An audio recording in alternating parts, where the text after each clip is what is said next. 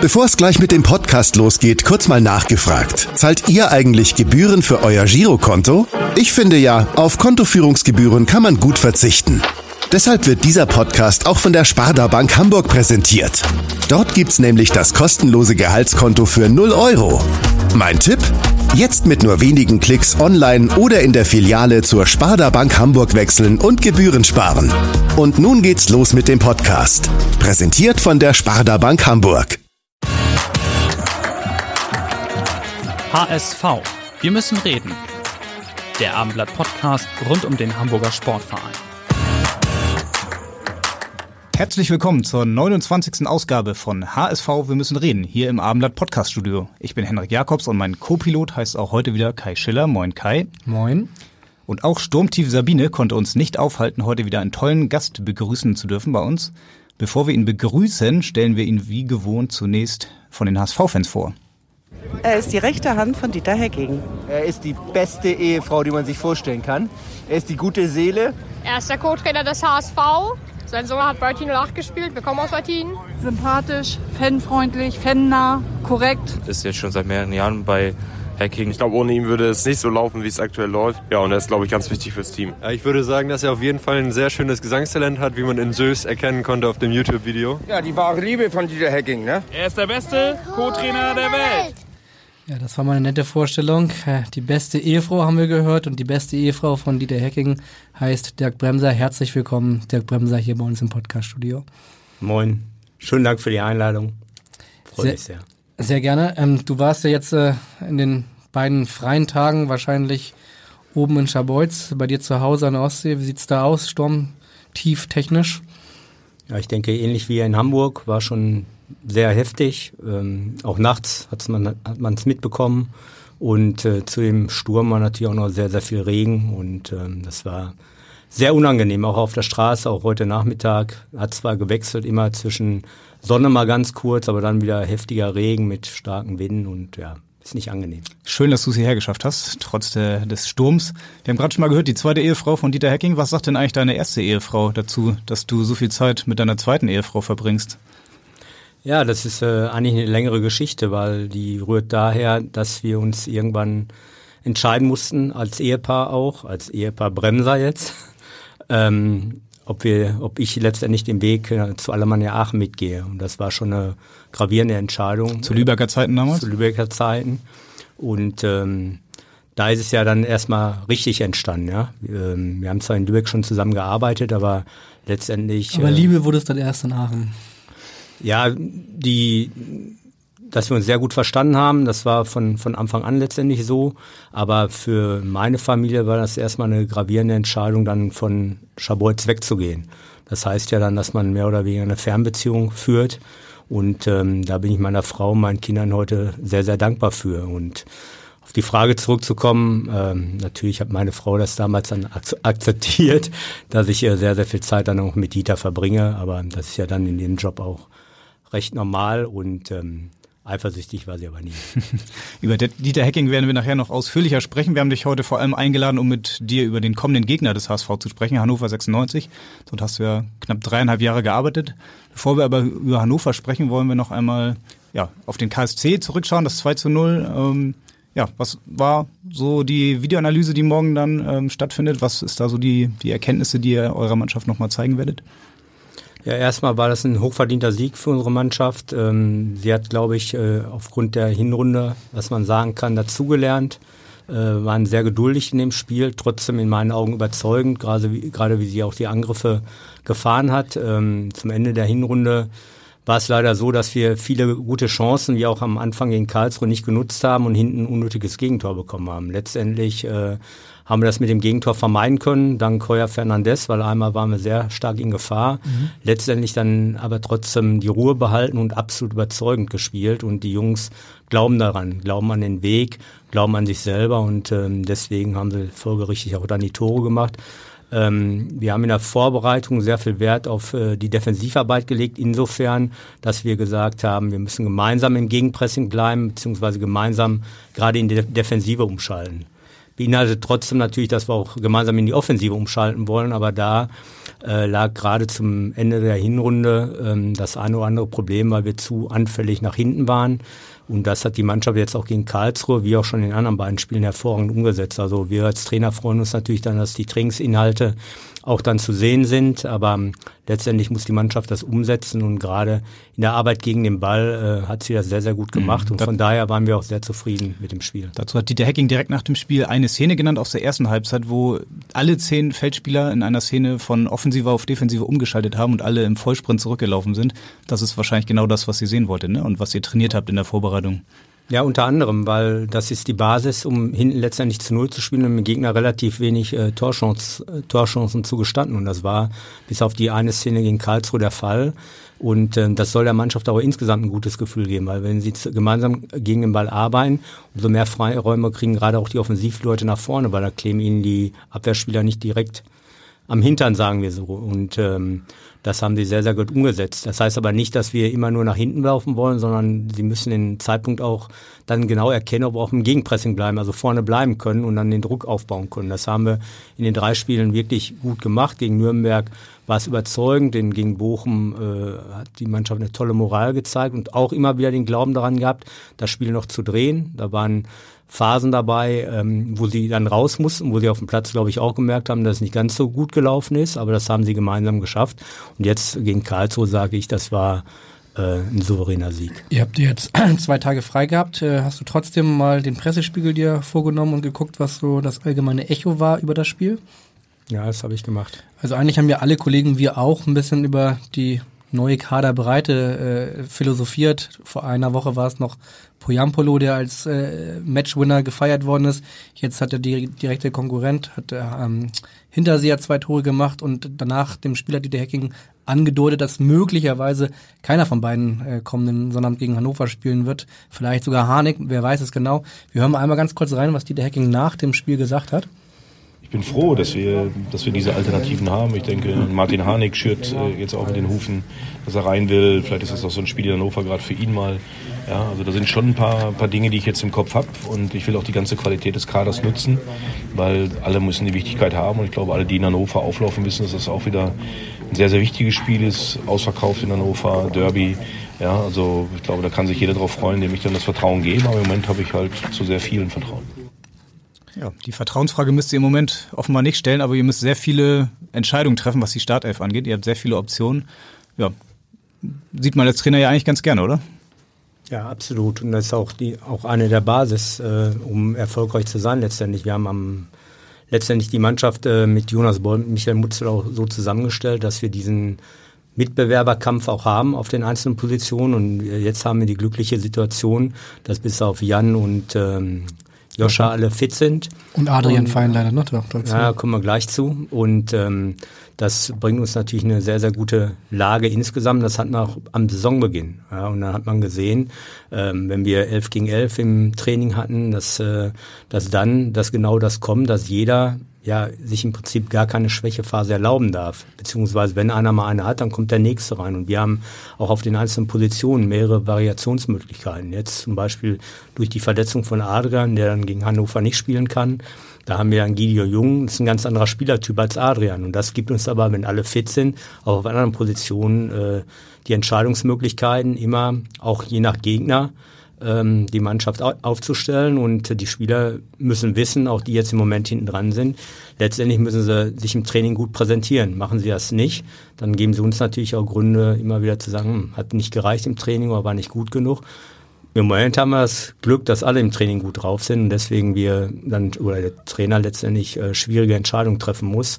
Aber das macht äh, dann auch die Stärke einer Mannschaft aus. Mhm. Diese Entscheidung, die ihr treffen müsst, wie macht ihr das eigentlich im Trainerteam? Wer entscheidet dann über die Aufstellung? Sitzt ihr dann zu dritt im Trainerteam zusammen und beratschlagt, wie stellt jetzt die Mannschaft auf und am Ende entscheidet der Chef? Oder wie kann man sich das vorstellen bei euch? Ja, so ähnlich kann man sich schon vorstellen. Natürlich hat äh, der Trainer immer äh, aufgrund der Trainingswoche auf, aufgrund des vergangenen Spiels, aufgrund der Analyse Analyse des Gegners. Natürlich in der Mannschaft auch im Kopf, aber sicherlich äh, äh, diskutieren wir auch mal kontrovers. Nur, ich sage ja immer, Dieter hat den Hut auf und äh, trifft letztendlich die Entscheidung. Und wir im Trainerteam stehen natürlich dann auch dahinter. Und das hat mir aber schon in, in den Jahren der Zusammenarbeit, wo wir wahrscheinlich nachher auch noch drauf kommen werden, immer ein gutes Gefühl gegeben, weil Dieter äh, erwartet von uns eine eigenverantwortliche Arbeit, eine vertrauensvolle Arbeit und äh, wir können uns auch auf dem Platz verwirklichen, unsere Ideen einbringen. Genauso äh, werde ich immer an seiner Seite sein und immer meine Meinung sagen, auch zu unangenehmen Dingen. Und da gibt es sicherlich schon mal kontroverse äh, Gespräche auch. Äh, schon auch, mal oder häufiger? Ja, ich würde mal sagen schon mal, weil wir letztendlich äh, schon die gleiche Philosophie haben. Aber ich glaube, nur so kann man sich auch gemeinsam weiterentwickeln und auch als Mannschaft dann weiterentwickeln, wenn man kontrovers über Dinge diskutiert. Und äh, dann letztendlich muss der Trainer den Hut daran, mhm. die Entscheidung treffen. Aber äh, ich kann schon sehr penetrant und äh, auch für ihn manchmal unangenehm sein, wenn ich äh, Dinge vielleicht anders sehe und äh, auch gerade was ihr fragt, eine Aufstellung. Wenn, wenn, ich, wenn ich ja mal kom komplett anderer Meinung bin, dann äh, kann ich die Woche schon mal über sehr penetrant sein. Ja. Wir sind ja unter uns. Kannst du mal ein Beispiel nennen, wo du ihn vielleicht überzeugt hast? Ähm? Nein, das möchte ich nicht im Einzelnen sagen, aber äh, mir gibt es halt immer oder hat es in den Jahren immer ein gutes Gefühl gegeben, dass äh, Dieter mir natürlich vertraut auch und äh, ich will ja auch immer das Beste. Trotzdem, das wird bei euch beiden dann auch sein, kann man immer mal unterschiedlicher Meinung haben. Wir sind über, immer über, unterschiedlicher über, Meinung. Über einen Spieler oder wenn ihr am Ende eines Spiels vielleicht auch äh, die Spieler benotet, ja, dann habt ihr vielleicht auch mal unterschiedliche Ansätze. Deswegen schreibe ich lieber die Einzelkritik und nicht Schiller. ja. Und ähm, ja, so ist das dann ähm, und im Laufe der Jahre bestärkt mich das natürlich auch für mich in meiner Arbeit, dass die dann auch oft äh, Entscheidungen mhm. getroffen hat, die ich im Kopf hatte, beziehungsweise die ich dann auch äh, ihm gesagt habe. Ja. Mhm. Habt ihr oft, auch schon oft ist es aber deckungsgleich, von daher ähm, hat man das jetzt nicht allzu häufig. Gab es schon mal richtig, richtig Zoff dann zwischen euch um eine Aufstellung, wo ihr euch dann mal bisschen lauter vielleicht sogar anschreien musstet? Das wahrscheinlich nicht. Nein, das nicht. So, so weit kommt es dann nicht. Also da, das, äh, weil jeder hat natürlich Argumente und ähm, die Argumente sind oft stichhaltig, ne? in die eine oder in die andere Richtung. Ne? Ich meine, wenn du einem Spieler das Vertrauen gibst oder äh, die Stärken nimmst, dann kannst du natürlich äh, von den Stärken aus auch ausgehst, dann kann ich natürlich auch sofort, wenn ich eine andere Meinung habe, die Stärken des anderen Spielers, die dann wichtig wären fürs, fürs Spiel. Ne? Also deswegen, aber ähm, wir sind ja froh, dass wir über Stärken unserer Spieler reden. Ne? Du, du, du hast eben gerade gesagt, Gideon Jung ist ähm, sozusagen erst der Anwärter, äh, jetzt nachdem Adrian Fein leider ausfällt. Das hat Dieter Hacking auch gesagt am, am Sonnabend. Mir würde noch äh, David Konzombi einfallen als mögliche Alternative. Siehst du das auch so? Ja, wir haben ja gerade auch im inneren Mittelfeld, äh, wenn wir im 4-3-3 spielen, mehrere Möglichkeiten. Hast du David Kinzombie, du hast Gideon Jung, du hast Christoph Moritz. Ja. Äh, je nachdem, wie offensiv du ein zentrales Mittelfeld aufstellen willst, haben wir schon äh, Variationsmöglichkeiten, die ich gerade schon angesprochen habe. Und das ist eine sehr, sehr glückliche Lage für uns. Ähm, ist aber auch wichtig, weil ähm, wir hatten schon in der Hinrunde durch die schweren Verletzungen leider von Jan, der sehr, sehr gut drauf war. Und dann hat sich Joscha durchgesetzt. Der auch, auch sehr gut drauf war. Auch richtig gut drauf war, das uns sehr gefreut hat, dass so ein junger Spieler, dem wir das Vertrauen gegeben haben, dann wirklich auch äh, mehr oder weniger durchgestartet ist. Leider beide verletzt und so waren wir schon äh, in der Situation, wo wir ein bisschen, ja, ich will mal sagen, Kalle hat das dann wirklich gut gemacht, aber ist kein gelernter Rechtsverteidiger. Ja, und hm. für die Ziele, die man letztendlich hat, ist das natürlich dann nicht, nicht die Top-Lösung, obwohl er es wirklich richtig gut gemacht hat. Und daran sieht man ja, Kalle war ein Stammspieler, ja, und jetzt ist er im Moment äh, wieder äh, mehr in der zweiten Reihe, obwohl zweite Reihe gibt's bei uns nicht, hat der Trainer ja schon am Wochenende angesprochen. Da hat jeder die Möglichkeit, wieder in die Mannschaft zu kommen. Und ähm, Kalle hat auch jetzt wieder einen Einsatz gehabt vor der rechts. Aber uns wiederum als Trainer gibt das jetzt eine sehr, sehr gute Möglichkeit durch die Ausleihe von Jordan Bayer, Kalle wieder vorne rechts äh, einzusetzen. Und diese ganzen Möglichkeiten, die hatten wir zum Ende der Hinrunde nicht mehr in der Vielfalt, auch beim Training nicht. Und das hat man gespürt, ähm, weil ist nun mal so, viel erarbeitest du ja halt im Training. Noch einer, der in der Innenverteidigung sich zwischendurch mal in der nicht vorhandenen zweiten Reihe äh, zurückgerutscht ist und jetzt wieder in der ersten Reihe ist, nämlich Rick van Drongelen, spielt derzeit sehr, sehr stark und ähm, der hat eine Frage an dich. Hi Trainer, grüß dich. Rick van Drongelen hier. Ich habe gehört, du bist im Podcast äh, und ich bin gespannt. Ich wollte fragen, ähm, was fandst du äh, letztes Wochenende von dieser Pyrotechnik vorm Spiel gegen Karlsruhe? Okay, liebe Grüße. Ja, ja wie hat dir diese Pyrotechnik, wie er sagte, gefallen? Mir persönlich ähm, hat sehr gut gefallen, weil ich finde stimmungsvolle Stadien immer gut. Wenn sie voll sind, wunderbar. Ich habe früher immer gerne in vollen Stadien gespielt, selbst äh, auswärts auch. Hauptsache Stadion war voll, da war was los, da sind Emotionen. Die Emotionen gehören dazu. Pyrotechnik an sich, aber ich sag mal so, Farben und so weiter, das trägt dazu bei, dass es stimmungsvoll im Stadion ist. Das aller, allerwichtigste ist für mich, und da sollte absolut im Vordergrund stehen, dass es äh, ungefährlich ist. Dass es für die Leute im Stadion ungefährlich ist, dass es für die Spieler ungefährlich ist.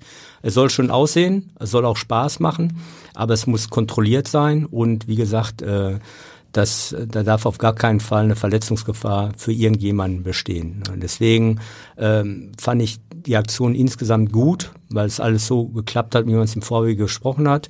Jetzt muss man weiter äh, ähm, diskutieren, auch in, in der, im, im Gespräch bleiben. Ist immer wieder, man muss miteinander reden.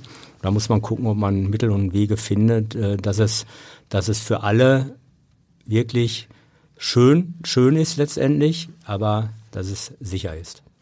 Wir haben uns nach dem Spiel auch nochmal umgehört. Das war ja eines der großen Themen am Wochenende vor dem Spiel gegen Karlsruhe und auch hinterher nochmal. Und äh, genau, da können wir einfach nochmal reinhören, was die Protagonisten und äh, Verantwortlichen dazu gesagt haben. Ähm, das war, glaube ich, heute ein erster Schritt und es war ein guter erster Schritt. Ähm, aber wir sollten allen Beteiligten jetzt auch die Zeit geben, das einmal, sich da einmal zu sammeln, zu reflektieren, zu gucken, was war gut, was war vielleicht nicht so gut und dann mal zu überlegen, was könnten mögliche weitere Schritte sein. Man muss im Dialog mit den Fans bleiben. Wenn das die Fans befriedigt, auf diese Art und Weise Pyro im Stadion äh, als Fankultur darzustellen, wenn sie das befriedigt, warum nicht? Mein Choreo ist immer sehr gut bei uns, äh, macht immer Spaß, äh, rüber zu gucken auf die Tribüne. Ähm, aber natürlich, wenn da noch ein bisschen, bisschen Rauch ist, ähm, war gut anzusehen. Ähm, mal schauen, wie, wie das dann in Zukunft sein wird. Ja. ja das waren Cornelius Göbel, der Fanbeauftragte, Dieter Hecken, der Trainer und Lukas Hinterseher, der Matchwinner. Ähm, ich glaube, damit haben wir jetzt, glaube ich, genug über das Thema Pyro gesprochen. In den letzten Tagen war das ja wirklich ein Dauerthema und kommen wir mal wieder zum Fußball. Und zum Fußball, wir haben schon gesagt, Du warst ein länger bei Hannover und äh, am Wochenende spielt der HSV gegen Hannover. Hast, hast du dir jetzt schon Hannovers Spieler vom Wochenende, das 3 zu 1 äh, gegen Fürth, äh, angeguckt? Ja, habe ich. Die kompletten 90 Minuten? Ja. Und Gestern auf der Couch in Schabolz. So sieht's aus. Ja. und die Erkenntnisse? Ja, grundsätzlich spielt Hannover natürlich absolut unter Wert, weil ich finde, sie haben wirklich richtig guten Kader wo der eine oder andere im Moment auch angeschlagen bzw. verletzt ist. Jetzt äh, gestern ist auch wieder der eine oder andere dazugekommen, gesperrter Spieler mit Eles, mit äh, Felipe, wahrscheinlich ein verletzter Innenverteidiger. Also sie haben da schon das eine oder andere Problem, aber trotzdem richtig, richtig guten Kader und die spielen absolut unter Wert bis jetzt. Gestern haben sich mal belohnt für einen couragierten Auftritt, gerade auch dann in Unterzahl letztendlich, bei einer richtig guten Mannschaft wie Fürth, die eine, die eine sehr gute Saison spielen. Und ähm, ja, das ist wieder ein Spiel. Wir sagen natürlich, ähm, äh, wir schauen von Spiel zu Spiel. Wir fahren mit sehr viel Selbstvertrauen, mit sehr viel Mut und Überzeugung natürlich nach Hannover. Ähm, was ich richtig geil finde, ist, dass mehr als 12.000 Hamburger da sein werden. Das ist ja, das ist genial. Ja, das kann, das kann man nicht äh, den Leuten hoch genug anrechnen. Das ist einfach cool. Jetzt schon ausverkauft, wie wir gehört ja, haben. Ja, das ist einfach cool. Da freuen wir uns riesig drauf. Und äh, letztendlich ist es auch da wieder so. Wir gucken mehr auf uns Natürlich in der Analyse äh, äh, schaust du immer, wo du den Gegner mit deinen Stärken eventuell verwunden kannst. Das ist ganz klar. Deswegen in erster Linie schauen wir natürlich äh, auf uns und äh, da wollen wir versuchen, unser Spiel wieder durchzubringen und natürlich die drei Punkte mitzunehmen. Mhm. Du hast das Spiel gestern gesehen. Was würdest du sagen? Worauf muss man bei Hannover jetzt achten? Es ist ja gar nicht so schwer, den Gegner jetzt einzuschätzen. Ne? Die spielen ja sehr unterschiedlich. Zu Hause bis jetzt, glaube ich, noch sehr, sehr schwach gespielt, wenig Punkte geholt. Auswärts etwas besser. Was denkst du? Ja, erstmal werden sie durch das Spiel gestern äh, erstmal mir so richtig viel vertrauen. Ne? Und die werden sich freuen äh, gegen HSV. Das ist äh, natürlich ein großes Spiel. Seit langem ist ihr Stadion mal wieder ausverkauft. Das ist eine zusätzliche Motivation, denke ich mal, für die Mannschaft. Und wir werden mit neuem Selbstvertrauen aufgrund des äh, Sieges in Fürth äh, an die Sache herangehen. Und äh, das wissen wir auch, das müssen wir annehmen. Gegen uns ist jede Mannschaft äh, äh, besonders motiviert oder zumindest hat man den Anschein, dass es so ist. Das werden wir annehmen und ähm, ja, sie haben, was ich gerade schon gesagt habe, einen sehr, sehr richtig guten Kader. äh, mit richtig guten Einzelspielern. Ne? Wenn ich dann sehe, wie Lindenmeiner das 3-1 dann vorbereitet hat, mit welchem Tempo der Junge spielt. Wie uneigennützig vor allem auch. Ja, dann sieht man schon, dass es in der Mannschaft auch stimmt, dass er diesen Ball noch quer spielt und ähm, ja, dann haben sie natürlich den einen oder anderen, der wirklich äh, auch Bundesliga-Erfahrung hat, der ähnlich äh, aufgestellt ist wie unser Kader. Von daher sagt man grundsätzlich erstmal ist ein Spiel auf Augenhöhe. Ja, und dann wird sich die Mannschaft durchsetzen, die dann letztendlich mehr daran glaubt und die bessere Tagesform auch hat. Man sieht ja in der Woche vorm Spiel oft mal, wenn man im Volkspark beim Training zuschaut, auch immer den Beobachter oder Scout vom, vom anderen Verein. Wie macht ihr das? Werdet ihr äh, irgendjemand beim Training von Hannover in der kommenden Woche vorbeischicken? Ja, das, das sind immer, immer Dinge, die man eventuell mal zu Rate zieht, dass man auch, hat ja überall auch Bekannte, dass die immer beim Training vorbeischauen. Aber letztendlich verlassen wir uns dann noch mehr auf unsere eigene Analyse. Wir haben unseren eigenen Analysten, der die Spiele auch guckt, der auch entführt war und ähm, der wird uns den einen oder anderen Hinweis schon geben. Wir schauen selber die Spiele im Trainerstab und äh, setzen uns dann mit unseren Analysten zusammen. Und dann, äh, das wird passiert immer Mitte der Woche und ähm, dann werden wir uns dann einen Plan zurechtlegen, wo wir denken, dass wir Hannover dann auch gut bespielen können. Aber das ist immer eine Gemeinschaftsarbeit letztendlich. Und, haben wir gerade schon gesagt, in der letzten Konsequenz entscheidet immer der Trainer, wo es lang geht. Ja, mit Dieter Hecking warst du ja auch damals in Hannover schon. Von zwei, also September 2006 bis Januar 2010 warst du da Co-Trainer. Schon ein paar, paar Tage her. Äh, Martin Kind war damals ja schon da, der ist jetzt immer noch da. Ähm, Gibt es sonst noch jemanden aus der Zeit, der jetzt noch in Hannover dabei ist? Ja, Angestellte sicherlich noch ein paar. Als, wir letzt, als ich letztes Mal da war, habe ich schon den einen oder anderen getroffen. Jörg Sievers war damals unser Torwarttrainer, ist jetzt kurzfristig nach Schottland gewechselt. Und ähm, natürlich den einen oder anderen Spieler kennt man, Janis Horn, den hatten wir zum Beispiel in Wolfsburg, der zwischenzeitlich in Köln war, jetzt in Hannover. Julian Korb, äh, Sebastian Jung, Spieler, die schon unter uns gearbeitet haben auch. Deswegen den einen oder anderen äh, hm. trifft man dann schon natürlich auch im Staff von Hannover 96, Physios. Hm. Du warst neulich mal da, sagtest du? Bist du ab und zu noch mal in Hannover? Seltener. Seltener.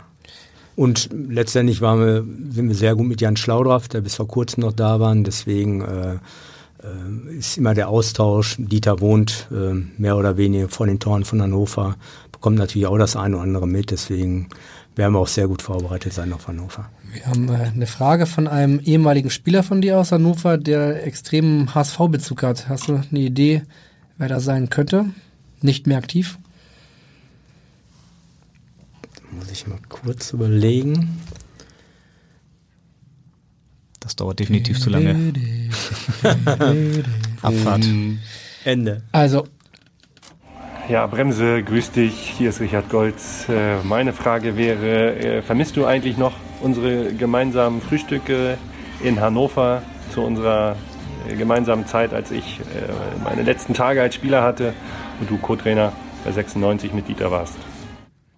Ja, gespielt hat er, glaube ich, nicht mehr bei euch, ne? Seine letzten Tage als Torwart Richard Golz. Lange HSV, lange in Freiburg und dann nochmal in Hannover unter euch. Er war ein sehr wichtiger Spieler gespielt hat er noch unter uns, äh, zwar nicht von Anfang an, äh, weil wir Robert Enke hatten, aber äh, war ein richtig wichtiger Spieler auch für die Mannschaft.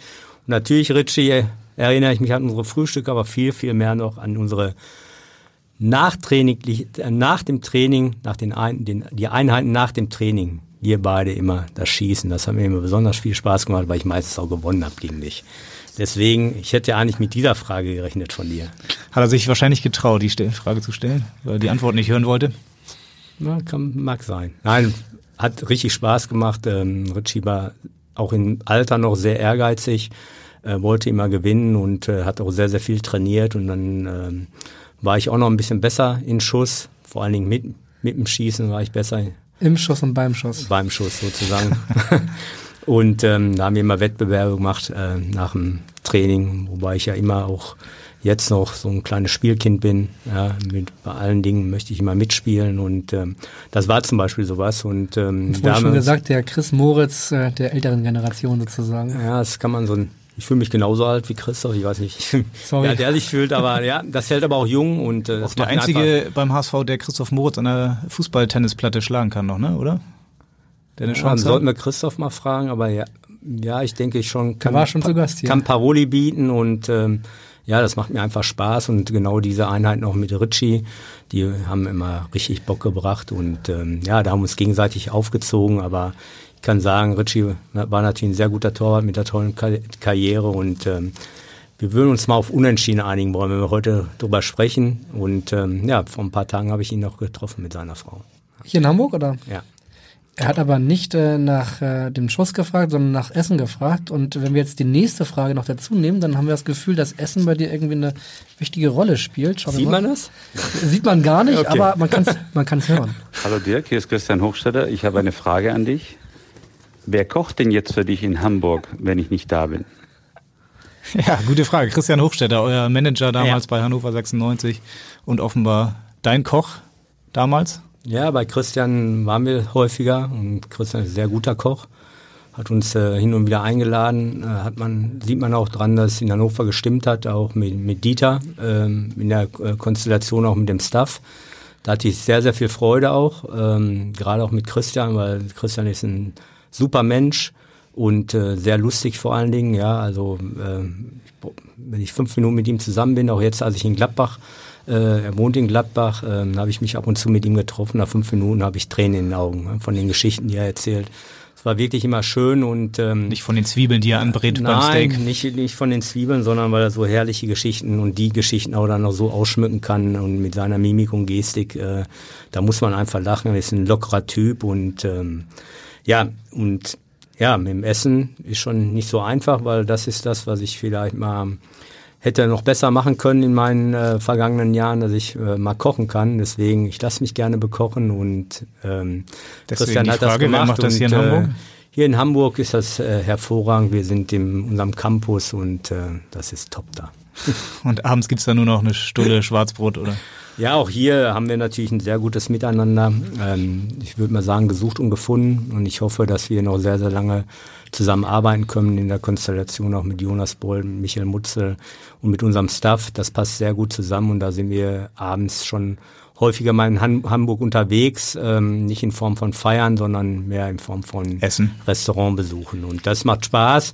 Äh, vor allen Dingen ähm, das Essen schmeckt sehr gut äh, und da, wo wir uns aufhalten und wir haben immer wieder Gespräche, Gesprächsthemen und ähm, auch das ist über den normalen Job hinaus äh, schon eine wichtige wichtige mhm. Sache für mich und da kannst du auch viele Dinge schon besprechen, die eventuell anfallen, anfallen könnten und äh, die du im Vorwege schon erledigen kannst, weil die werden halt beim Italiener in Winterhude dann besprochen, oder? Ja, wir haben in Winterhude in der Tat mehrere Anlaufstellen sogar. Eine, die ist ja ganz bekannt, aber wir verkehren nicht nur da, sondern auch. Bruschetta vermutlich. Ja, sondern auch woanders.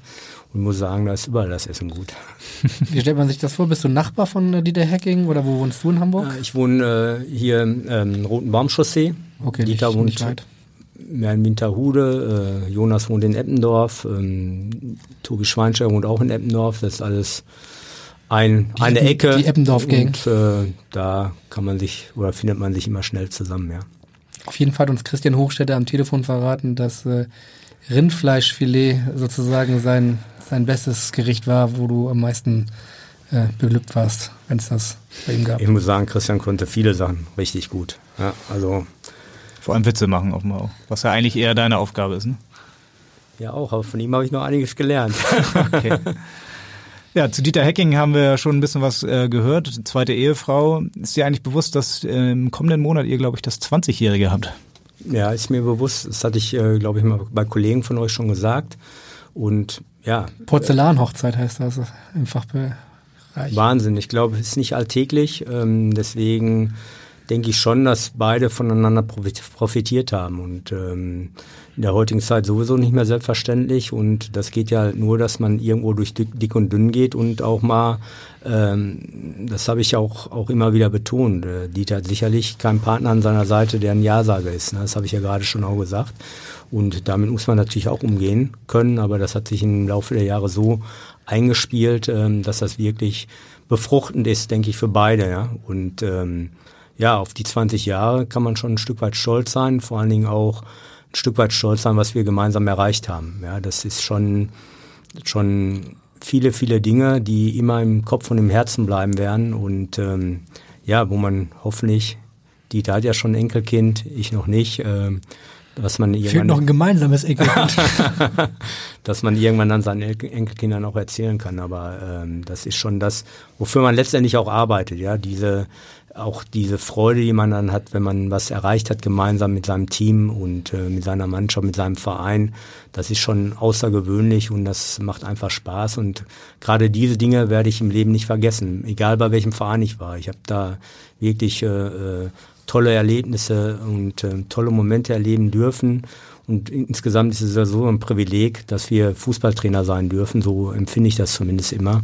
Und da versuchst du natürlich auch tagtäglich alles für zu tun. Und wenn man 20 Jahre mit einem Partner zusammen ist, ich glaube, ist nicht mehr selbstverständlich im normalen Leben schon und äh, auch nicht im Fußballerleben. Deswegen können Dieter und ich da, glaube ich, recht stolz drauf. Und deswegen sein. hat er sich natürlich nicht nehmen lassen, dir kurz vor eurem 20-Jährigen auch noch eine Frage da, oder besser gesagt zwei mit auf den jetzt. Weg zu geben. Und ja, hallo Dirk, hier ist dein, deine zweite Ehefrau. Nachdem du mir in diversen Podcasts schon auch Fragen gestellt hast, darf ich heute dir mal zwei Fragen stellen. Die erste ist, wie hast du das eigentlich empfunden, als unser damaliger Manager Christian Hochstetter immer mal die Trainerkabine aufgesucht hat und wir dann äh, doch sehr viel Spaß gehabt haben? Vielleicht kannst du da doch mal das eine oder andere aus deiner Zeit in Hannover erzählen. Und das zweite, ein Thema, was vielleicht nicht ausgesperrt werden sollte bei der ganzen Podcast heute bei dir. Äh, ich glaube, gerade in Hannover hattest du auch mit die schwierigste Zeit äh, zu bewältigen. Damals, als ich schon zurückgetreten war, du aber noch äh, mit Andreas Bergmann zusammen weiter die erste Mannschaft trainiert hast.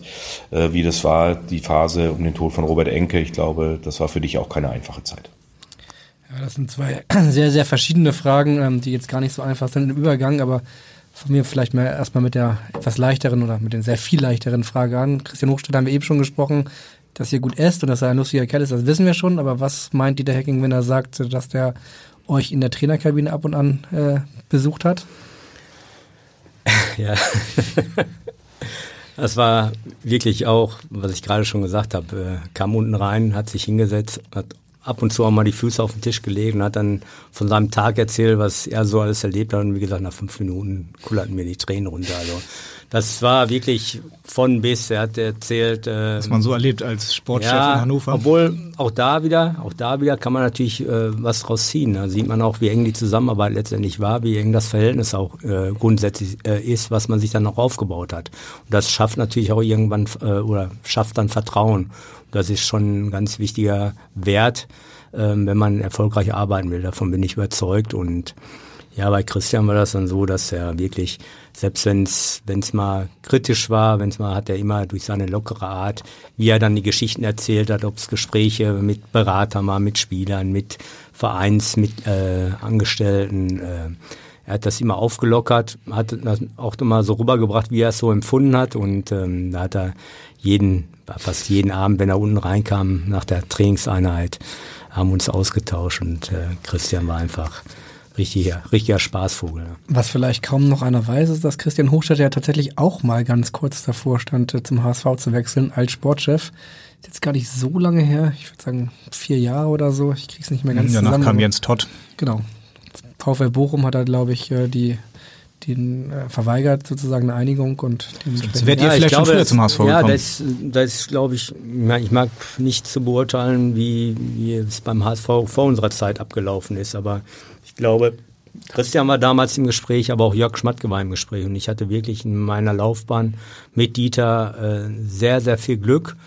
Vielleicht liegt es auch ein bisschen, wie du den Leuten entgegentrittst natürlich, aber sehr, sehr viel Glück mit Sportdirektoren, Sportvorständen. Ne? Das war ähm, in allen Vereinen letztendlich so. Äh, angefangen in Aachen mit Jörg Schmatke, den hatten wir dann in Hannover ja auch noch, mit äh, Christian Hochstetter, mit Martin Bader in, in Nürnberg, äh, mit Max Eberl in München-Gladbach oder auch mit Klaus Allofs in, in Wolfsburg. Da haben wir sicherlich auch äh, teilweise sehr viel gelernt noch.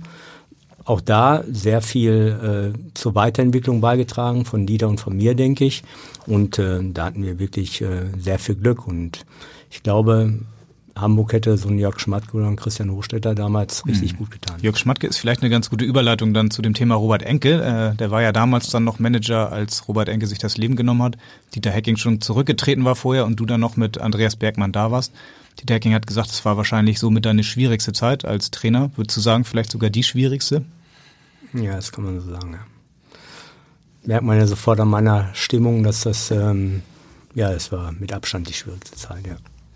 Also ich glaube, das ist so ein Moment, da weiß jeder, der halbwegs im Fußball irgendwas zu tun hat, noch ganz genau, wo er an dem Moment war, als diese Nachricht äh, aufkam. Also ich kann mich zum Beispiel selbst erinnern, ich war beim Basketballtraining und äh, alles durchgeschüttelt. Ähm, wo warst du, als du die, das, die Nachricht gehört hast? Da war ich zu Hause, also in Scharbeutz und ähm, wir hatten sonntags gegen HSV gespielt 2-2 und montags Training und dienstags ist das ja passiert. Und im November und ähm, da war, war unser freier Tag. Und da war ich zu Hause und abends wollte ich eigentlich wieder nach Hannover. Später abends habe ich mit meinen Kindern, mit meinen Söhnen gespielt, gespielt und ähm, dann kam der Anruf. Und der Anruf kam sogar von Dieter. Und äh, obwohl er gar nicht mehr da war, aber er hat es halt äh, gehört und danach haben halt sofort mehr reingerufen und ähm, äh, meine Söhne sagen, so hätten sie mich noch nie gesehen, von, von der Mimik und Gestik her. Und das kann man sich, glaube ich, vorstellen, das war ein Riesenschock. Ich konnte das gar nicht glauben. Und ähm, als Dieter mir das mal am Anfang gesagt hat, ja, verunglückt im Zug, habe ich natürlich wirklich an einen Unfall gedacht und äh, nicht an sowas. Und ja, wie gesagt, ich war zu Hause und dann ähm, bin ich sofort nach Hannover gefahren und noch am gleichen Abend noch oder? am gleichen Abend ja. Und äh, wir haben uns ja mit der gesamten Mannschaft dann auch in den Katakomben getroffen. Und ähm, das wünsche ich letztendlich keinem sowas erlebt zu haben. Das hat mich sicherlich geprägt noch für für die nächsten Jahre oder das werde ich natürlich nie vergessen. Aber der Umgang dann damit das war war nicht so einfach. Und ähm, ja, überhaupt erstmal das zu verstehen und ähm, das war schon eine sehr, sehr, sehr schwierige Zeit. Du hast gesagt, du warst überrascht. Du hast jetzt nicht sofort an Suizid gedacht. Ähm, wusstest du, dass äh, Robert Enke die Depression hatte? Er hat ja ein paar Tage vorher noch gespielt, wie du selbst gesagt hast.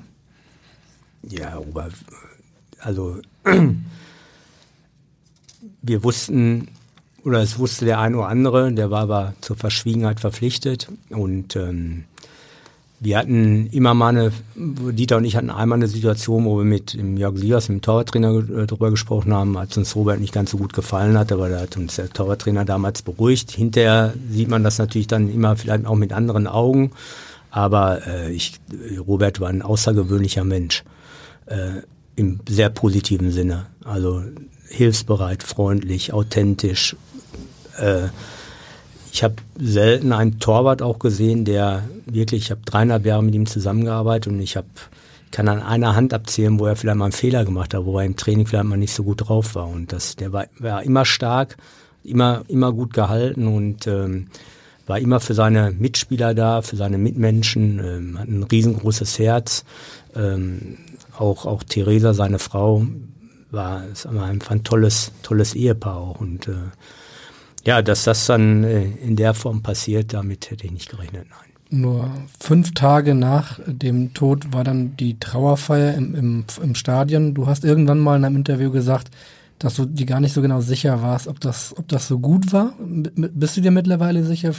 Was, wie würdest du sagen? War das angemessen und richtig oder hast du, fremdelst du doch irgendwie mit diesen Bildern? Wie, wie geht's damit? Also ich glaube, das wird den Rahmen jetzt dieses Podcasts sprengen, weil äh, zu der zu den Abläufen, da könnte ich jetzt sehr, sehr lange und sehr, sehr ausführlich drüber sprechen. Ähm, ich habe das für mich auch natürlich irgendwann verarbeitet, aber in erster Linie war es erstmal wichtig, für die Mannschaft auch da zu sein in dem Moment. Also äh, das war eine, wirklich eine Schwierigkeit, weil man auch selber damit klarkommen musste. Und jetzt waren wir Trainer, Andreas Bergmann, ich, Jörg Schmatke in erster Linie, Martin Kind. Wir waren letztendlich gefordert, aber gerade jetzt Trainer und Sportdirektor. Ähm, wie wir mit unserer Mannschaft umgehen. Ich glaube, da kann man gar keine Vorstellung von haben, weil wir haben natürlich viele Spieler mit unterschiedlichen Religionen, aus unterschiedlichen Ländern und jeder geht natürlich auch mit Trauer unterschiedlich um. Und wenn du die Frage stellst, ob das letztendlich richtig oder falsch war, gut, das ist letztendlich hypothetisch. Ich glaube, der Rahmen, den hat Robert natürlich verdient und das war wirklich eine Woche wie eine Dunstglocke über Hannover, das kann man sich nicht vorstellen. Als ich dann wieder aus Hannover rausgefahren bin, das war, das war unglaublich vom, vom, vom Gefühl her und ja, zu der Trauerfeier. Erstmal muss ich sagen, Theresa, wie die das gemacht hat, das war für mich auch unglaublich. Eine unglaublich starke Frau und ja, und für uns als Mannschaft war es wirklich schwierig und dann musst du mit deinen Spielern umgehen, musst ihnen Ratschläge geben, musst äh, äh, Emotionen auch zulassen letztendlich und da gibt's auch kein richtig oder falsch, weil jeder geht mit, mit Tod anders um. Nur das war ja jetzt Das kann man ja auch nicht lernen vorher, ne? Nein, wie man damit umgeht. sowas, das war ja auch kein normaler Tod, ne? weil das beschäftigt schon eine Mannschaft extremst, weil, weil ähm, da sind ja Fragen dabei, die ihr auch stellt. Habt ihr was gemerkt? Konnten wir da nichts machen? Haben uns falsch verhalten? Äh, warum? Warum hat er das gemacht? Das ist halt eine Krankheit, die ja heute sehr viel offensiver angegangen wird, auch in der Öffentlichkeit, aber äh, für das damals zu verarbeiten, das war wirklich nicht, nicht einfach. Und eure Frage war ja die Trauerfeier. Ja, das war schon irgendwo ein angemessener Rahmen. Ähm, da hat man gesehen, welche Beliebtheit äh, Robert hatte, ähm, dass das unfassbar war für alle und ähm, dass er auch erstmal gar keiner verstanden hat, warum das passiert ist, ähm, sich damit erstmal auseinanderzusetzen. Aber ich glaube, für die Mannschaft äh, in einem vollen Stadion ähm, dann den Sarg auch von der Mittellinie dann wegzutragen, das ich glaube, das hing bei vielen Spielern dann noch tief drin. Und, ähm, Weil es ja das Stadion war, wo dann auch wenig später wieder gespielt wurde. Ne? Also genau. die Mannschaft das war in einer schwierigen Situation. Ich, das war, das war, glaube ich, letztendlich auch äh, eine hohe Bürde für die Mannschaft. Ich, äh, da, wie gesagt, da ging jeder mit andersrum. Für mich heute war es schon schon gut so, dass man dann irgendwann die Rückmeldung bekommen hat, wie, wie vom Spieler Hanno Balic als Beispiel, weil er ein sehr guter Freund war von Robert, ähm, dass der dann irgendwann mich nochmal auch angerufen hat und auch gesagt hat, ja, sensationell, wie ihr uns da geholfen habt, wie ihr damit umgegangen sind, äh, seid und ähm, wie ihr die Richtung mit vorgegeben habt. Und äh, in der schweren Zeit da hat er sich nochmal für bedankt und das bestärkt mich einfach darin, dass, äh, dass es ganz, ganz ja, wenn man das überhaupt sagen kann, ganz gut war, wie wir insgesamt ähm, damit umgegangen sind. Und ich finde auch, die Mannschaft hat danach, war ja große Frage, ob sie einen antritt oder nicht. Danach war das Spiel auf Schalke und äh, war natürlich eine große Anteilnahme insgesamt, aber ja, die Mannschaft hat es dann noch so gut wie möglich Mhm. dann verarbeitet. Du warst ja mit vielen Vereinen dann nochmal wieder in Hannover. Äh, Kommen diese Bilder dann immer nochmal hoch oder ähm, ist das mittlerweile dann auch verarbeitet und äh, vergessen wahrscheinlich nicht, aber ist das dann immer nochmal wieder ein Thema, wenn du jetzt auch wieder am, am Sonnabend in Hannover ja, das, bist? das gehört einfach äh, zu meiner Geschichte auch dazu. Und ähm, ja, ich hatte grundsätzlich auch ein gutes Verhältnis zu Robert. Und ich habe mich natürlich auch hinterfragt, warum, weshalb, wieso. Gar keine Frage. Und dann hat, hatten wir natürlich auch Betreuung, aber in erster Linie mussten nochmal wir erstmal ähm, der Mannschaft Halt geben. Und ich glaube, ähm, das ist, soweit es ging, Jörg Schmatke hat einen super Job gemacht, muss man sagen. Ähm, das war, das war halt die Frage, ähm, wie wir es hinbekommen. Und ich glaube, es war, war letzten Endes ganz gut. Aber das ist natürlich eine Geschichte, und wenn man nach Hannover wieder fährt, also das ist ja auch Dieters Frage letztendlich gewesen. Das war wirklich die schwerste Zeit und das äh, ist immer, immer noch, noch da. Ne? Also ich denke schon, dass ich es grundsätzlich verarbeitet habe, weil ich hatte ja danach äh, in Wolfsburg noch einen anderen Fall und der hat mir damals sicherlich geholfen in der Verarbeitung mit dem. Das war Junior Malanda, genau, der beim Autounfall gestorben ist. Ganz genau und das ist äh, aber natürlich klar mit dem gleichen tragischen Ende, gar keine Frage, aber das ist für eine Mannschaft was ganz anderes. Und ich, ähm, das war, war auch schlimm für eine Mannschaft, überhaupt keine Frage, aber das ist ein Unfall. Das ist ein Schicksal, da kann keiner was dagegen machen, während bei Robert ist es halt eine Krankheit gewesen. Ähm, und da fragt man sich dann, hinterfragt man sich schon, hätte man was anders machen können. Ja? Und ähm, das Ende leicht tragisch und schwer für eine Mannschaft, aber deswegen klar, wenn ich nach Hannover zurückbekomme, zurückkomme oder auch ähm, wenn man über Hannover insgesamt spricht, dann, dann ist das, ist das eine Geschichte von, eine tragische Geschichte auch von Hannover 96. Und äh, ja, da sind noch so viele Spieler, die man auch äh, immer wieder sieht. Es war eine tolle Mannschaft damals mit wirklich richtig großen Charakteren. Und ähm, ja, das war nicht einfach, aber es gehört einfach nur dazu. Und ich, ich weiß nicht, ob man das auch komplett äh, verarbeiten kann. Vergessen sollte man es nicht. Äh, verarbeiten, ja, ja schon, aber trotzdem ist das eine Sache, die mich immer, immer noch mal wieder beschäftigt. Vor kurzem war ja der zehnjährige äh, Todestag im letzten November. Ähm, ja. Würdest du sagen, dass sich aus deiner Sicht in der, im Bewusstsein für diese Krankheit, dass sich irgendwas geändert hat? Oder ist es ehrlicherweise jetzt zehn Jahre später dann doch am Ende des Tages leider, leider genauso wie früher? Wie würdest du es einordnen? Also, ich habe mich damals schon maßlos geärgert, teilweise, was da sogenannte Experten von sich gegeben haben. Ähm,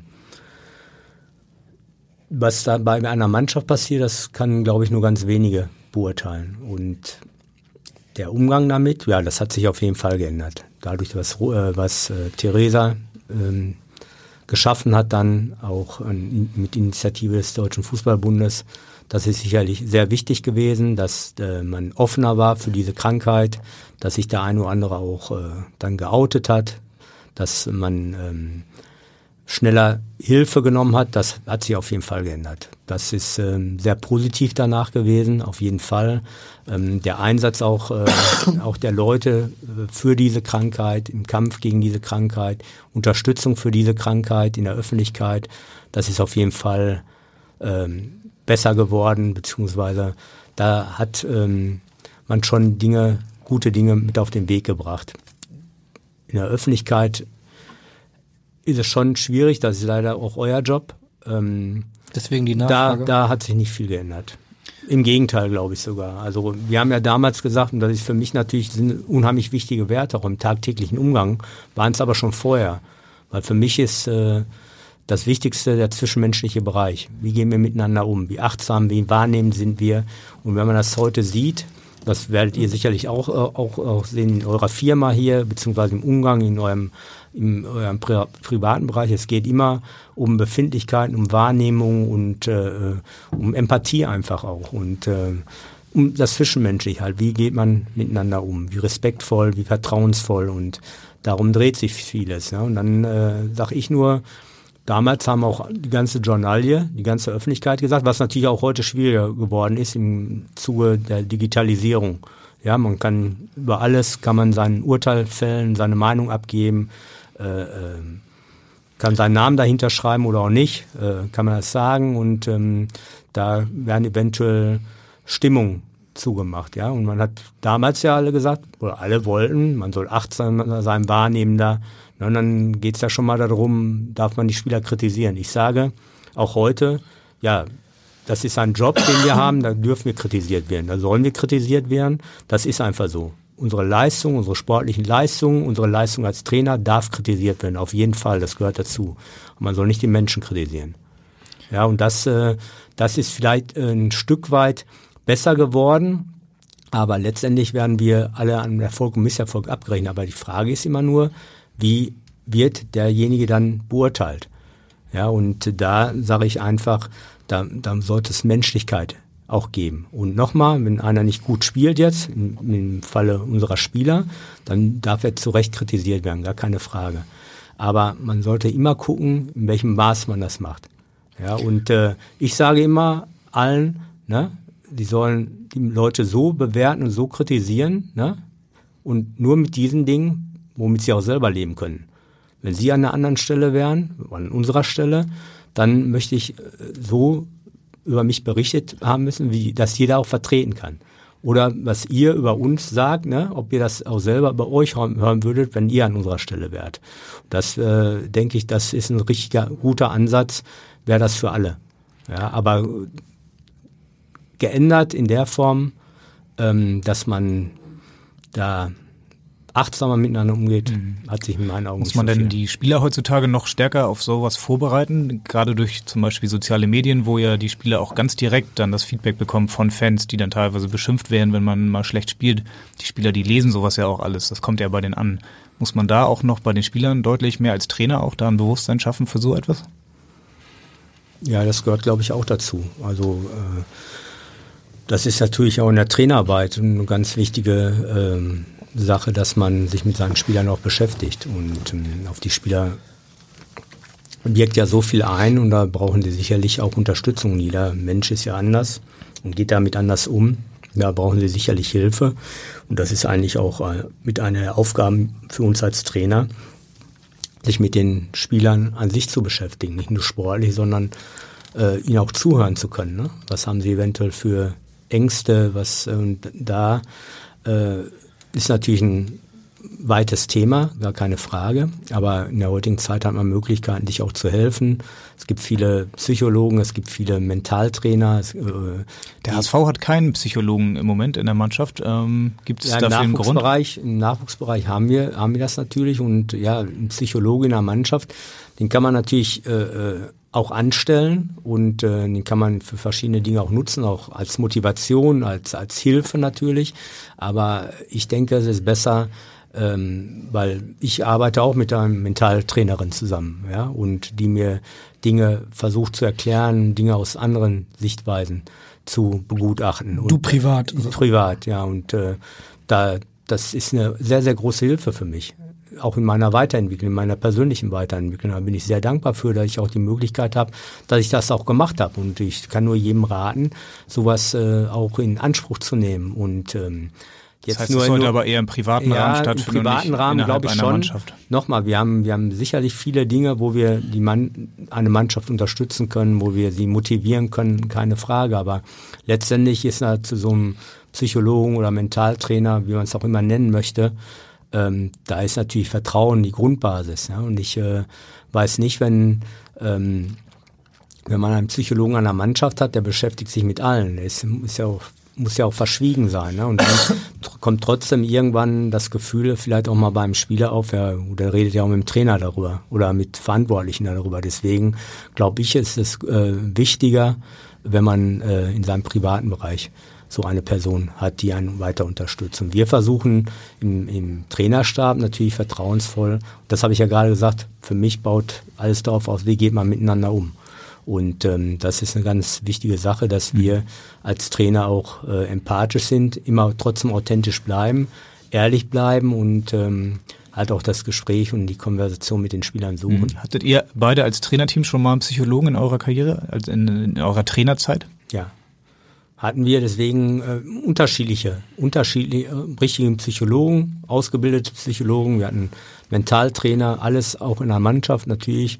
Das war ja auch damals in der Zeit auch äh, so ein so eine Person auch an die Mannschaft ranzuholen, auch was ich gerade gesagt habe, aus Motivationsgründen eventuell auch Dinge aus anderen äh, äh, Blickwinkeln zu sehen. Und das haben wir alles schon gemacht. Und äh, gerade jetzt auch in der Phase äh, mit äh, Robert Enke, da hatten wir auch einen Psychologen, auch in der Mannschaft, der der Mannschaft sehr gut geholfen hat und ähm, der uns auch unterstützt hat.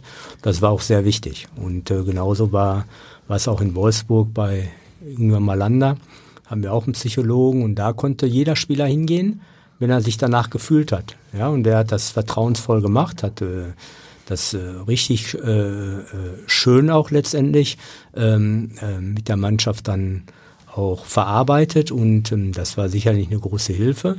Und auch, auch mit diesen ähm, Fällen hat, hat man sich ja auch als Spieler geöffnet, sowas äh, dann zur Hilfe zu nehmen. Mhm. Aber nochmal, wir haben ja auch im, in den NLZs in Deutschland, da gibt's ja, ist ja wichtig, dass da Pädagogen und Psychologen angestellt sind, das ist ja auch äh, Pflicht letztendlich. Und ähm, dass die den jungen Menschen, was du gerade auch schon gesagt hast, an bestimmten Dingen auch schon vorbereiten auf Kritik in der Öffentlichkeit und so weiter. Aber jetzt so einen Psychologen direkt an die Mannschaft ranzulassen, ja, das kann man immer kontrovers auch diskutieren. Aber wir, ähm, wie gesagt, haben auch Erfahrung damit und haben aber jetzt in Hamburg im Moment vor Ort nur einen bei der. Mhm. Gibt bei es die Überlegung, perspektivisch da vielleicht jemand dazuzunehmen? Mental? Ja, das kommt, kommt immer auf die, auf die Mannschaft auch ein Stück weit an, aber ich habe ja gerade schon beantwortet, dass, ähm, dass direkt an eine Mannschaft. Da sind so viele Unwägbarkeiten und ähm, nochmal, der muss dann für alle da sein und äh, ich glaube, ähm, wenn wir in den einzelnen Gesprächen mit, mit, der, mit den Spielern feststellen, oder es gibt sicherlich auch mal Situationen, wo wir einen Spieler fragen, Hast du Unterstützung, außer jetzt dein näherer, näheres Umfeld? Hast du da einen? Oder wäre doch sicherlich sinnvoll, unter, triff dich doch mal, unterhalte dich doch mal. Dann gibst du sicherlich den einen oder anderen Ratschlag, wo du halt gute Erfahrungen gemacht hast. Letztendlich muss der Spieler dann auch selber wissen, ob er das in Anspruch nehmen möchte. Manchmal ist es aber auch nur einmal sich da zu überwinden. Ne? Viele sagen aber auch, brauche ich nicht. Ja? Aber das ist, glaube ich, ähm, eine Fehleinschätzung, weil ich glaube, jedem tut es gut, wenn er, also nochmal, das kann ich jetzt nur aus einer Erfahrung sagen, mir tut es auf jeden Fall sehr gut. Mhm. Das Thema Hannover 96 äh, haben wir damit eigentlich weitestgehend abgearbeitet. Damals ähm, trotzdem nochmal äh, auf den Trainer damals zurückzukommen. Äh, Andreas Bergmann, mit dem du zusammengearbeitet hast, äh, war, glaube ich, der einzige Trainer, bis auf Dieter Hecking, der mal als Cheftrainer an deiner Seite gearbeitet hat, oder? Ist das richtig? Ja, es angefangen hat mit Uwe Erkenbrecher in, in Lübeck. Ja. Und ähm, aber ansonsten stimmt das ja. Mhm. Habt, ihr noch, noch, habt ihr noch Kontakt heute oder? Ja, hin und wieder. Er wohnt auch in Hamburg oder ja, nicht? Ja, genau. Ja. Ab und zu ist man, ist man sich noch über den Weg gelaufen und ähm, ja, Andreas ist auch ein guter Typ und gar keine Frage. Und ähm, damals ist es halt dann so entstanden, dass ich das natürlich auch in Absprache mit Dieter und Jörg Schmatke war ja da unser Sportdirektor hat, meine vertragliche Situation war erstmal so, das muss man auch sagen. Und dann ähm, hat Jörg Schmat Schmatke mich auch darum gebeten, dass ich ähm, da weitermache. Hast und, du Dieter äh, Hacking um Erlaubnis gefragt oder? Ja, so kann man, ja, um Erlaubnis möchte ich jetzt nicht sagen, aber natürlich habe ich mich mit Dieter ausgetauscht, ja, weil er ist halt zurückgetreten, das war letztendlich auch seine Entscheidung und äh, das war klar, relativ überraschend sogar. Und dann äh, habe ich mit ihm natürlich sofort dann die weitere Vorgehensweise auch besprochen, ne? wie, wie er sich das insgesamt vorstellt. Und äh, ich habe mit zu Jörg Schmatzke auch ein sehr, sehr gutes Verhältnis und äh, bin ihm auch für viele Dinge sehr, sehr dankbar. Und äh, da habe ich mich halt mehr oder weniger mit beiden ausgetauscht. Äh, als erstes natürlich dann mit Dieter und äh, er hat natürlich gesagt, machst du weiter. Ist ja klar. Und äh, Jörg, äh, das war für mich selbstverständlich, weil ich kam, ich hätte nur Nein gesagt, wenn ich mit Andreas Bergmann gar nicht klarkommen würde. Er war damals der U23-Trainer von Hannover und äh, da wir sowieso Trainer sind, die den engen Austausch zu, zu, zu der Jugend immer gesucht hat, zum NLZ, dass da ein reger Austausch ist, dass die Spieler auch äh, sehen, auch wird, sie wird geachtet, sie haben die Möglichkeiten auch nach oben zu kommen, wenn die Leistungen stimmen. Da hatte ich sowieso einen regelmäßigen Austausch mit Andreas und dann war es für mich auch eine Selbstverständlichkeit, das dann mit ihm auch weiterzumachen. Hm. Und dass ihr einen guten Kontakt damals hattet und auch heute noch, das hören wir jetzt. Ja, moin Dirk, hier ist Andy Bergmann. Äh, du und Dieter, ihr seid ja wirklich ein lang eingespieltes Paar. Du bist aber, so wie ich glaube, einmal als Co-Trainer fremdgegangen. Und das mit mir. Wie hast du eigentlich damals diese Trennung wirklich verkraftet? Liebe Grüße und noch viel Erfolg, Andy. ja, fremdgegangen mit Andreas Bergmann. Äh, ja, war, glaube ich, ganz okay, oder? Und, und, und meine Frau war nicht sauer. ja. Beide nicht. Beide nicht. Aber trotzdem die ganze Zeit immer noch dann Kontakt auch mit Dieter Hacking gehalten oder bewusst dann für die Zeit äh, ein bisschen Abstand gehalten? Wie, wie war das damals? Nein, das war ein regelmäßiger regelmäßig Kontakt weiterhin. Und äh, Dieter, wie gesagt, der muss ja für sich auch reflektieren, äh, auch äh, das verarbeiten und ähm, dann haben wir gar nicht so intensiv dann immer äh, über Hannover gesprochen, weil das war ja letztendlich noch seine Mannschaft, die ich dann weiter mit Andreas Bergmann betreut habe. Äh, sicherlich habe ich ihm da noch mit ihm über das eine oder andere gesprochen, sicherlich auch mal auch ausgetauscht, aber Dieter hatte sich dann auch ein bisschen zurückgezogen, was auch gut war, weil er, er mal reflektieren und auch mal zur Ruhe kommen äh, sollte. Ne? Und dann kam halt ähm, die tragische Geschichte mit Robert Enke dann dazu mhm. im November. Dieter Hecking war vor zwei Wochen hier und hat gesagt, es gab zwischendurch dann auch schon mal die Überlegung, vielleicht nochmal auch im Trainerstab einen neuen Impuls zu setzen, hat sich dann aber, oder ihr habt euch dann trotzdem immer wieder entschieden, zusammen weiterzuarbeiten. Gab es bei dir eigentlich mal die Überlegung, ähm, selbst als Cheftrainer irgendwo mal zu arbeiten? Ähm, na klar, irgendwann hast du, hast du angefangen und dann hat sich das wirklich sehr, sehr schnell, hast du dich aufeinander eingestellt und ähm, da trägt äh, Dieter natürlich eine große Verantwortung mir gegenüber auch. bei, weil er, das war das Gute, Dieter hat mir immer das Gefühl gegeben, dass, meine, dass ihm meine Meinung wichtig ist, dass ich, das hatte ich ja gerade auch schon mal gesagt, dass ich nicht nur ein Hütchenaufsteller bin, sondern wirklich auch mich einbringen kann, Verantwortung übernehmen darf in verschiedenen Bereichen auch, dass ich äh, äh viel selbst gestalten darf, meine Ideen einbringen darf und was ich gerade schon gesagt habe, dass auch viele Dinge, die, die ich halt gesehen habe, dass Dieter danach auch gehandelt hat. Und das hat mir im Laufe der Jahre ein richtig gutes Gefühl gegeben. Da ist ja jetzt auch eine richtig äh, tiefe Freundschaft daraus entstanden. Trotzdem weiß Dieter auch genau, dass äh, das müssen die Spieler auch auch merken, dass äh, dass ich ihm nicht alles sage. Ja, das ist auch meine Aufgabe als Co-Trainer, Dinge zu reflektieren, zu erkennen äh, und äh, ähm, Dinge im Vorwege eventuell schon auch auch zu regeln. Und äh, das weiß er, da hat er volles Vertrauen. Und ähm, das ist, glaube ich, auch wichtig in einem, für einen Cheftrainer in der ersten, zweiten und dritten Liga, dass er seine Vertrauensperson mit, äh, mitbringen kann. Und meine Aufgabe ist es halt, das kann ich euch schön erzählen, das kann ich auch meinen Spielern erzählen, aber die müssen ja irgendwann auch das Vertrauen so bekommen, dass es auch wirklich so ist.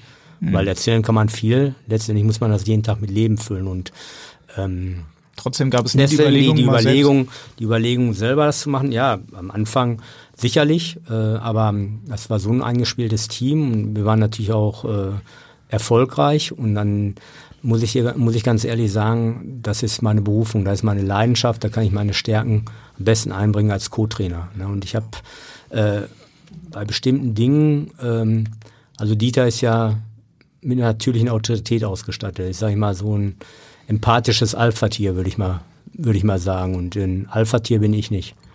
Ähm, ich traue mir schon zu, eine Mannschaft selber zu trainieren. Das ist gar keine Frage. Und äh, ich glaube auch, ohne jetzt arrogant rüberkommen zu wollen, dass ich äh, auch die Qualität dafür, dafür hätte. Aber für mich äh, ist der Co-Trainer meine Berufung, weil da kann ich meine ganze Leidenschaft, kann ich mich zu 100 Prozent einbringen und ich ähm, bin halt auch gerne an, nah an der Mannschaft dran. Ich bin auch so relativ locker und lustig und äh, wie man ja bei Christian Hofstetter dann hört in den Gesprächen, ich lache halt auch gerne und äh, versuche auch Dinge so rüberzubringen. Ich will auch mal wirklich Blödsinn reden mhm. mit den Spielern. Und das kannst du als Cheftrainer äh, letztendlich nicht. Da musst du immer eine gewisse Distanz auch haben, obwohl, wie gesagt, Dieter auch sich äh, die Spieler äh, sehr nah an sich rankommen lässt in Form von, dass er ihnen immer Hilfe anbietet auch. Und ähm, letztendlich war es dann so, dass, dass, dass wir beide auch erfolgreich waren, dass es so war, dass Dieter so ist, wie er ist und ich so bin, wie ich bin und wir uns beide zusammen weiterentwickelt haben, beide zusammen einen sehr guten Weg gegangen sind und letztendlich war der auch äh, von Erfolg gekrönt und deswegen gab es für mich dann nie die Ambition äh, selber selber oder mich von Dieter abzunabeln letztendlich. In deiner Familie bist du natürlich der Cheftrainer. Du hast äh, zwei Söhne, Yannick und Nico. Hast du die eigentlich äh, auch mal trainiert? Also die spielen ja beide auch Fußball. Ja, immer wenn ich, äh, das war ja die, die gravierende Entscheidung dann, da waren die Jungs sieben und zehn, als ich dann aus Lübeck weggegangen bin. Das heißt ja, wie gesagt, Fernbeziehung. Das ist, äh, da muss ich sagen, bin ich meiner Frau sehr, sehr dankbar für und ähm, sie ist sehr stark und sie hat letztendlich auch die, die Jungs in erster Linie miterzogen. Ich denke aber, da waren die sieben und zehn.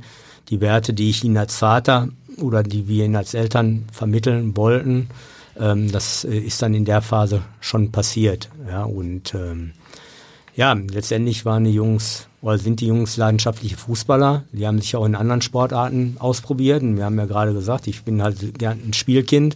Ich äh, habe auch alles gespielt und äh, in der Schule sowieso, aber auch früher waren wir halt äh, Straßenkinder und dann Fußball gespielt, Hockey gespielt mit selbstgeschnitzten Schlägern, Tennis gespielt, in der Schule Handball, Volleyball. Ne, die, die Jungs, dann auch. Die Jungs hatten noch das Glück äh, Eishockey. Eishockey lernen zu können in Timmendorf. Und ähm, dann irgendwann habe ich ihnen gesagt, ja, sie sollen sich entscheiden. Und sie sollten das entscheiden, wo sie ihre Leidenschaft für haben. Und, und sie, haben sich für, sie haben sich für Fußball entschieden? Genau, und da, da sage ich auch schon, manchmal, ich, Entschuldigung, dass ich da reinplatze, aber äh, das ist auch eine Sache, wo du dann woanders, sprich in Aachen, Hannover, Nürnberg, wo du dann denkst, wo die Kinder in dem Alter sind, dann, wo, wo es dann äh, wo sie sich entwickeln, auch als äh, junge Menschen entwickeln, wo du dann sagst, hm, ich habe immer, wenn ich zu Hause war, hinten, hinten auf der Wiese, die, die, hat der Nachbar abgemäht, da hat er Tore hingestellt, obwohl 300 Meter weiter am Bolzplatz war. Dann konnten die aus dem Garten hinten rein, haben dann immer Fußball gespielt, Fußball gespielt mit, mit, den Nachbarskindern. Und dann, wenn ich natürlich da war, habe ich natürlich mitgespielt. Da hast du versucht als Vater, ihnen das eine oder andere beizubringen und so weiter. Und dann bist du auf einmal weg. Und das war eine, eine, eine Entscheidung mit Tragweite. Und meine Frau und ich haben uns immer gesagt, ja, wenn einer irgendwann Probleme damit hat, müssen wir andere Lösungen finden. Ne? Deswegen, dann wäre vielleicht auch mal gewesen, wo Dieter äh, äh, da und ich vielleicht da, aber dazu kam es halt nie, weil halt das Familienleben wirklich gut funktioniert hat. Und ich bin heute stolz auf meine Familie und stolz auf meine Kinder, wie sie sich letztendlich entwickelt haben. Aber dann eine Frage war, ja, ich habe immer mit ihnen gespielt. Und dann stellst du dir schon mal irgendwann die Frage, hm, wie wäre es denn gewesen, wenn du immer zu Hause gewesen wärst, wenn du ihnen immer ein Ratgeber gewesen wärst, auch in Fußballfragen. Ne? Und, und wenn sie äh, Profis geworden. Ja, Vielleicht, ja, vielleicht, vielleicht auch nicht, das ist hypothetisch, mhm. aber da, diese Frage habe ich mir in der ja. Tat auch mal gestellt, oder war ich genügend da für die, für die Jungs? Also wir haben ja. den Beweis, dass sie sich gut entwickelt haben, ehrlicherweise. Ja. Moin Papa, hier ist Yannick. Und zwar wollte ich dich fragen, ähm, was ihr uns denn damals erzählt habt, ähm, was man alles haben muss oder was man, ja, was man erreichen muss, äh, um Fußballprofi zu werden. Erzähl doch mal. Du lachst schon so, als ob du die Lösung kennst. Also wir kennen sie auf jeden Fall. Also das war Yannick, dein älterer Sohn. Ja. Nico ist der jüngere Sohn, der spielt in Eichede. Und ja. äh, Yannick ist gerade nach Nieder Niedersachsen gewechselt, ich glaube in die Nähe von Bremen. Hagen und Lede, ja. ja. Yannick hat vierte Liga gespielt und Nico fünfte Liga auch. Und ja, aber das war, also was das war Papa, eine schöne Anekdote. Erzählt? Das war eine schöne Anekdote, nicht der Papa, die Mama. Äh, war eine schöne Anekdote, als wir nach Aachen gegangen sind und die Jungs halt leidenschaftlich jeden Tag draußen auf der Wiese und so weiter und ja, war ja auch Schule und ähm, ja, da sind die Jungs sind ja auch, sind zwar von den gleichen Eltern, aber doch unterschiedlich auch und Schule war dann so, dass wir ihm gesagt haben, es ist wichtig, ja, Abitur zu machen und so weiter. Und meine Frau hat dann irgendwann eine kleine Motivationshilfe genommen und hat gesagt, aber die Jungs so gerne Fußball spielen und Profis werden wollen, dann hat sie ihn verklickert, ja, wenn man Profi werden will, braucht man auch sein Abitur. Ne, dass sie eine hohe Motivation ja, haben in der Schule, gute Noten zu haben und so, weiß man ja auch, ne? Das ist ja klar. Ne? Du kannst nur Fußballprofi werden, wenn du Abitur hast. Ne? Und dann, äh, ja, die Jungs, dann natürlich für meine Frau war es immer eine Wochenendreise dann nach Aachen. Und ähm, ja, das äh, wird bei den Jungs immer im, im Kopf und im Herzen bleiben, weil wir hatten dann tolle Persönlichkeiten in Aachen mit Willy Landgraf, mit Erik Meyer und so weiter. Die haben die Jungs super an die Hand genommen und dann irgendwann waren, glaube ich, waren Halbjahreszeugnisse und dann waren sie irgendwann mal im Heimspiel da und dann nach dem Spiel wieder auf dem Platz und so weiter und irgendwann in der Kabine ist Willian, Willi Landgraf zu den Jungs gegangen. Und Jungs, äh, habt ihr Ferien? Wie waren denn die Zeugnisse? Oh, die Jungs waren ganz stolz. Ja, gut, Willi, gut, Willi. Und wir wollen ja auch weiter gute Noten haben und weil wir äh, unser Abitur machen wollen, weil wir wollen ja auch Fußballprofis werden, hat Willi ganz, hat die angeguckt. Was? Sagte, wer erzählt euch das denn, ne? Ja, unsere Mama, wir brauchen ein Abitur und wir wollen auch Fußball. Also Blödsinn, sagt er dann so, ne? Und dann die Jungs total äh, geknickt, sind sofort zur Mama gelaufen und gesagt, Mama, Mama, der Willi hat gesagt, man braucht gar kein Abitur. Da hat die Mama gesagt, ja, Willi ist eine große Ausnahme. Aber das die einzige wir, Ausnahme. das konnten wir leider nicht mehr lange aufrechterhalten. Ein paar Tage später mussten wir ihn dann doch äh, das ist wie mit dem Weihnachtsmann. Ja, genau. Irgendwann muss es Und es hat bei beiden Söhnen zwar nicht zur Profikarriere gereicht, aber zum Abitur auf jeden Fall. Zum Abi hat es gereicht, ja. ja, schöne Anekdote, würde ich sagen. Äh, Perfekte zum, Anekdote zum Ende, würde ich sagen, genau. Ja, nur eine Frage, an der kommst auch du zum Abschluss der Sendung nicht vorbei. Ja, alle kennen sie. Steigt der HSV denn diese Saison auf? Kurze Antwort oder ein bisschen? Kommt auf die Antwort an. ja, wir steigen auf dann kann man es damit belassen. Wir haben uns die Herausforderung gestellt am Anfang der Saison und äh, mit vielen Unwägbarkeiten, gar keine Frage.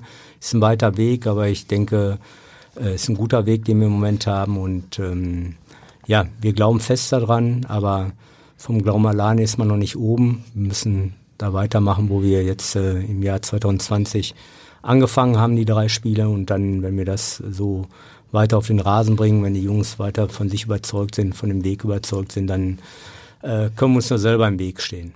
In 13 Spielen sind wir schlauer. Ganz, ganz herzlichen Dank, Dirk Bremser. Es war heute nicht nur lustig, wie es hier oft hier ist, sondern es war auch tatsächlich sehr nachdenkenswert, sehr interessant und auch bewegend, hat uns auf jeden Fall ähm, sehr viel weitergebracht und großen Spaß. Weiß ich nicht, ob das das richtige Wort ist, aber es war eine sehr interessante Stunde. Vielen Dank dafür, für den Besuch. Sehr gerne. Und wir sind an gleicher Stelle wieder am kommenden Montag, dann in der Derby-Woche. HSV gegen St. Pauli und wir können an dieser Stelle auf jeden Fall versprechen, dass wir dann einen ganz, ganz, ganz besonderen Podcast haben werden. So viel sei schon mal verraten. Den Rest dann kommenden Montag und äh, bis dahin in Hamburg, in Hamburg sagt man Tschüss und bei uns heißt das auf Wiederhören. Weitere Podcasts vom Hamburger Abendblatt finden Sie auf abendblatt.de slash podcast.